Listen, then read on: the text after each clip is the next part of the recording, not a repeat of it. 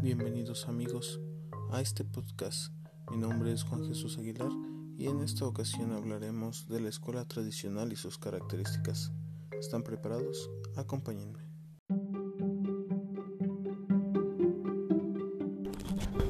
La escuela tradicional ha sido concebida como aquella basada en personajes históricos considerados como modelos intelectuales y morales, los cuales son alcanzados solamente a través de la inteligencia y la disciplina, con el uso de métodos como la memoria, repetición y el ejercicio, que hacen posible el conocimiento y el dominio de sí mismo. Autores como Lain, Durkheim y Chatou reconocen la importancia de los grandes modelos presentados a los alumnos como la parte más esencial y fundamental de su formación. Del alumno y el docente.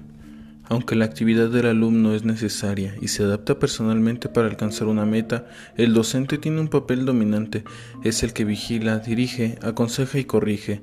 Respecto a la meta son los modelos propiamente, y no se trata de que el alumno sea igual a estos o a su disciplina, sino que una vez conocidos puede expresar su originalidad según su propia personalidad.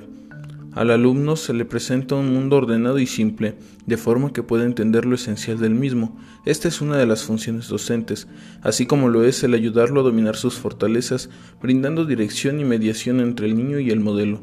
Esto solo se logrará mediante el orden, la disciplina y el castigo, los cuales el alumno entiende como parte de un sistema moral.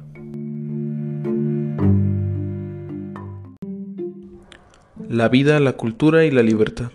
Ciertamente la escuela no es la vida real, por ello se mantiene cerrada a influencias exteriores, considerando que el niño vive su alegría en la medida en que se siente identificado con el modelo, por lo cual la diversión se ve excluida en todo sentido, justificando que esta sería más bien una distracción para la adquisición de la cultura general, la cual podría ser transferida a cualquier situación, oficio o profesión permitiendo la libertad del individuo que no es más que el dominio de sí mismo sobre su obra razonable y el cumplimiento de su deber.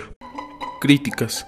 Autores como Sniders y Espeleta han criticado esta escuela, hablan de la relación de desconfianza ante la propia familia, ya que es concebida como un espacio mal regulado, configurado particularmente con matices afectivos y sentimentales.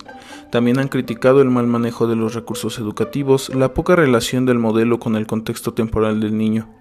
Espeleta de forma especial se ha dedicado a destacar las diferencias entre la escuela tradicional, la tecnología educativa y la escuela nueva, sustentado en personajes como Comenio y Siegfried Bernfeld.